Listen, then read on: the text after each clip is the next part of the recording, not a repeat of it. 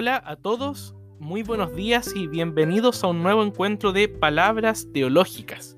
Este espacio de podcast de reflexiones semanales en las cuales vamos pensando, imaginando, manteniendo esa esperanza en un tiempo nuevo.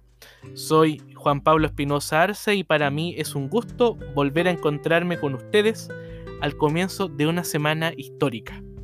El día de ayer, domingo 25 de octubre, tuvimos un día profundamente histórico, un día especial, fue un domingo distinto. La opción del apruebo, de imaginar, de pensar, de construir juntos una nueva Carta Fundamental para Chile, obtuvo una amplia aprobación de parte de los votantes. Es un momento histórico. De hecho, también es histórico que sea una constitución que mantenga la paridad de género, donde hombres y mujeres por igual, donde todas las voces que componen este gran mosaico que llamamos Chile puedan proyectar y escribir esta carta que va siendo también ese parámetro en el cual todos podemos y debemos sentirnos cobijados.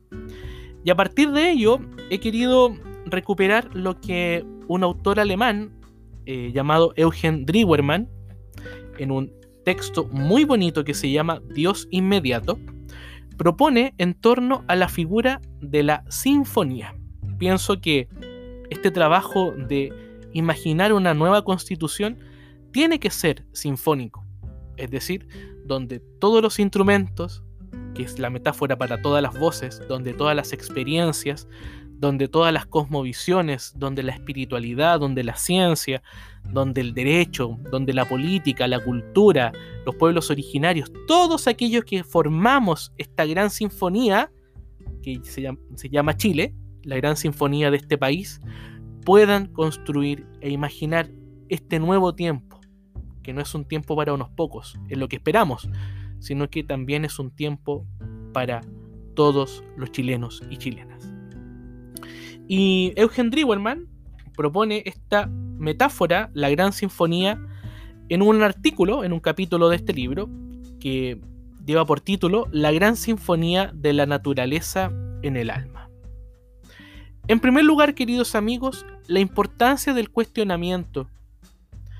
Cuestionar, pienso, es ejercitar la capacidad de poner en duda los conocimientos previos que tenemos sobre alguna situación, persona o acontecimiento.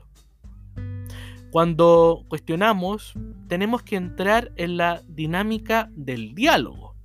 De hecho, el proceso constituyente va a tener que ser profundamente dialogado, si no perdería su esencia. Al momento de ejercitar el diálogo, tenemos primero que escuchar. Pero, ¿qué pasa cuando escuchamos? Tenemos que callar nuestras precomprensiones y reconocer que convivimos con otros y que el conocimiento tiene el carácter de ser polifónico. Polifónico, sinfonía, elementos diversos que se van uniendo para componer una nueva pieza musical. Estamos trabajando desde la metáfora para tratar de pensar y proyectar qué viene ahora.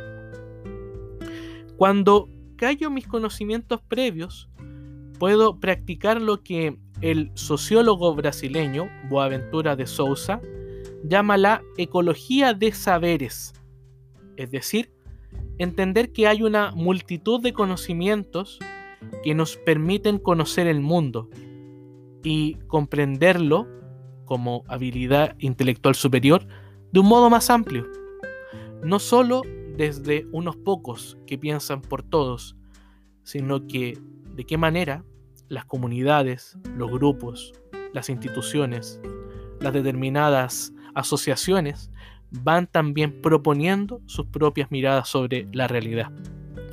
Cuando Drewermann, que es teólogo y psicólogo alemán, habla del cuestionar, dice que uno experimenta una verdadera sacudida. Yo pienso que es una sacudida del alma es una sacudida de las emociones. Fue muy bonito ayer ver cómo los locales de votación congregaban mucha gente. Los especialistas van a tener que entregarnos los números propios del día, pero uno tenía la sensación ambiente de que algo estaba cambiando. Y más adelante, Driwerman declara, se inicia así un proceso vivo que afecta no solo al entendimiento, sino que fijará un rumbo a nuestra forma de vivir. Fíjense que actual, fíjense que adecuado pensar eso, un proceso. No es que hoy día lunes cambiemos como país, no, esto es un proceso. Y los procesos se piensan, se vuelven a pensar, se discuten. Esa es la lógica del proceso. Es un crecimiento, es lo que también esperamos. Y ello es un problema humano. El proceso es algo propio del humano, tiene que ver con el itinerario, que es un elemento del cual hablamos también hace un par de palabras teológicas. Ahora bien, entrar en el proceso de derribar un conocimiento anterior, dice Driwerman, es un acto de madurez por parte del sujeto que conoce.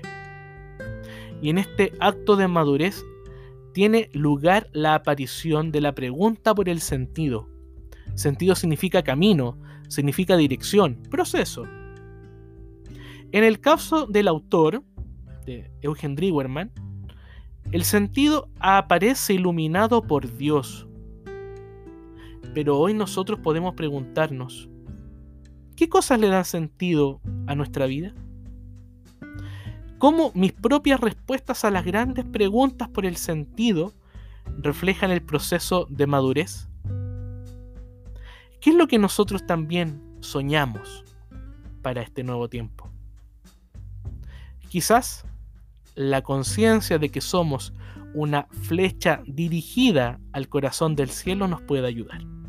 Los dejo ahora entonces con Eduardo Peralta, un cantante, un trovador chileno, con esta composición tan bonita que se llama El hombre es una flecha, que aparece en el álbum Grandes Canciones del año 2001.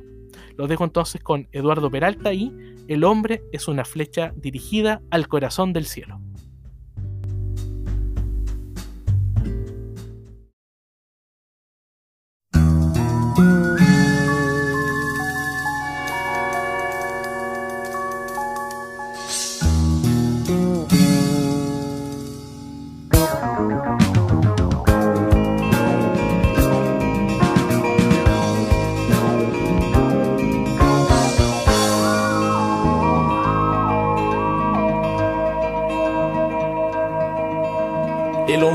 Materia convertida en duda y en anhelo.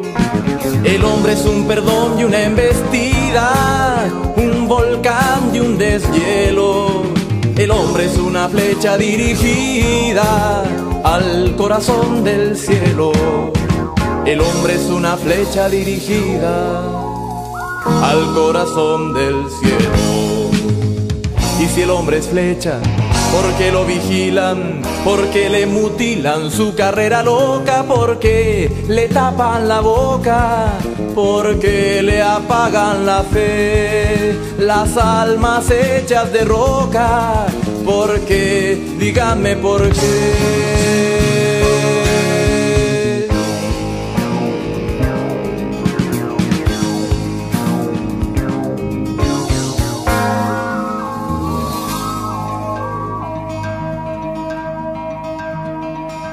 El hombre es la gacela malherida que llega sin consuelo a llorar a una esquina de la vida, igual que un pequeñuelo. El hombre es una flecha dirigida al corazón del cielo. El hombre es una flecha dirigida al corazón del cielo. Y si el hombre es flecha, porque lo vigilan, porque le mutilan su carrera loca, porque le tapan la boca, porque le apagan la fe, las almas hechas de roca, porque, díganme por qué.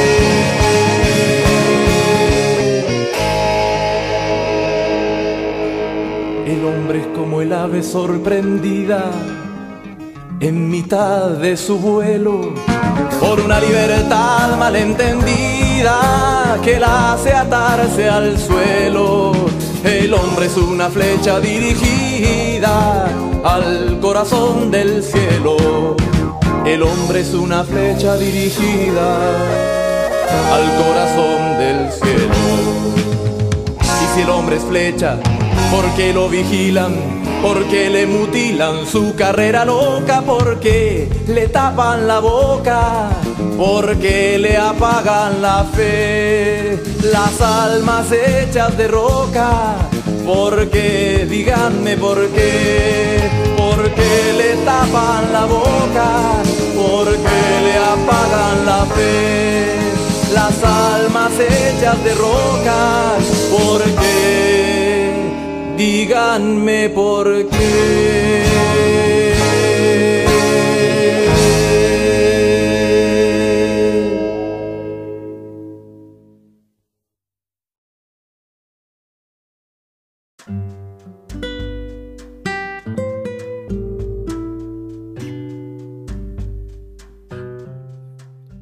Ahí teníamos a Eduardo Peralta con El hombre es una flecha de esta composición que nos marca un camino, que marca un proceso, que marca una perspectiva de siempre ir un poco más allá. Eso es el proceso de lo que veníamos conversando en la primera parte de los podcasts. Y si el hombre flecha, ¿por qué le cortan su carrera loca? ¿Por qué le apagan la fe? Dice Eduardo Peralta. Pienso que mm, esta perspectiva de entendernos como una flecha, como vivir una sinfonía de flechas, una sinfonía de búsquedas, también tiene que ver con un proceso de construcción de otra forma de entender nuestra realidad. De hecho, Eugen Drewerman dice que un segundo paso en esta madurez tiene que ver con aceptar el mundo tal como es. Es más, él dice que es una aceptación gratuita. La gratuidad, lo grato, la gracia resuenan como palabras hermanas en este segundo nivel de la argumentación de Eugen Drewerman en este capítulo tan hermoso de La gran sinfonía de la naturaleza en el alma. La construcción de un tiempo y de un espacio que comienza desde la lógica de lo gratuito. Y que no tenga miedo de las imperfecciones que son connaturales al ser humano. A veces a todos nos pasa. Yo soy el primero en la lista, lo reconozco. Le tenemos miedo a la porosidad de la realidad. Pero también pienso que es un acto de madurez entender que la misma realidad siempre va a ser porosa no es lisa, como dice Byung-Chul Han. No, lo pulido no es lo auténticamente humano, lo liso tampoco. Tenemos una vida con grietas, con poros, con texturas. Y eso es porque estamos imbuidos en una multiplicidad de texturas, de colores, de aromas, de saberes, de musicalidades, por eso es la sinfonía. Y pienso que lo más bello es que esa pluralidad tiene una belleza particular como la nombra Eugen Drewerman. Por eso dice el autor, comillas, paradójicamente, cuanto más amenazada está la vida, más exige que nos abramos a ella con gratuidad. Y luego indica que para captar la belleza tenemos que volver al proceso del crecimiento personal y comunitario. Siempre es comunitario, pero donde mi identidad particular no queda absorbida por lo comunitario, sino que mi identidad particular participa de esa comunidad. En el proceso de lo grato, de lo gratuito, aparece el desafío de no reducir al ser humano, por ejemplo, a la mera razón.